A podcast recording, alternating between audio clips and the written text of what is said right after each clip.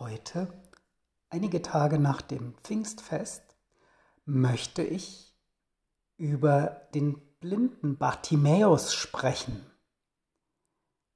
Der Blinde, der Jesus hinterhergelaufen ist und ihn laut angefleht hat, ihm zu helfen. Was haben wir mit diesem Bartimäus im Spiegel des Pfingstfestes zu tun?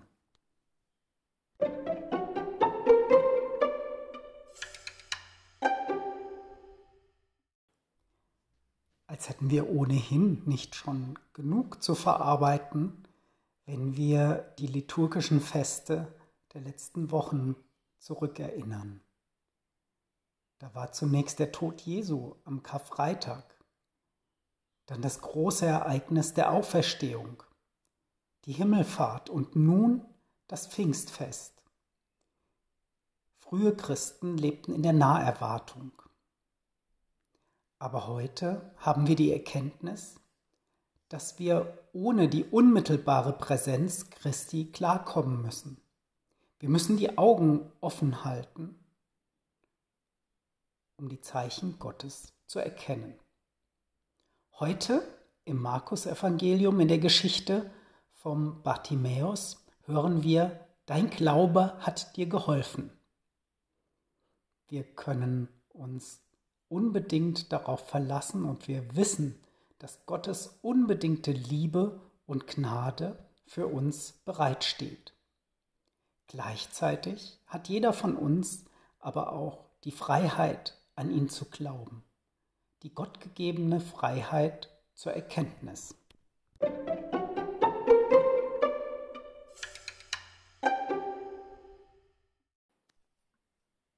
Und gerade in dieser Freiheit müssen wir offen sein. Wir müssen offen sein für Jesus Christus. Wir müssen ihn wollen und wir müssen manchmal auch zu ihm rufen und auch mit dem lauten Rufen in unserem christlichen Glauben andere stören. Genauso wie der blinde Bartimäus es tat. Keine Angst. Gott hört uns sowieso, jeden Einzelnen. Aber auch wir müssen bereit sein, uns die Augen von ihm öffnen zu lassen.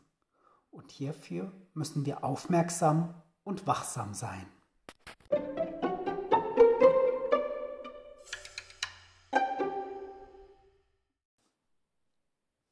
Im Korintherbrief berichtet Paulus über die vielen Charismen, die Geistesgaben und den einen Heiligen Geist. Jeden von uns gibt es hier auf dieser Welt nur einmal. Und jeder von uns hat seine ganz, ganz besonderen Begabungen. Diese Begabungen müssen wir nutzen. So können wir mit Gottes Hilfe heilen. Heilen mit unserem guten Willen, heilen mit unserer Nächstenliebe und heilen mit unserer Zuwendung zu anderen. Das ist der Geist Gottes, von dem die wahre Heilung ausgeht.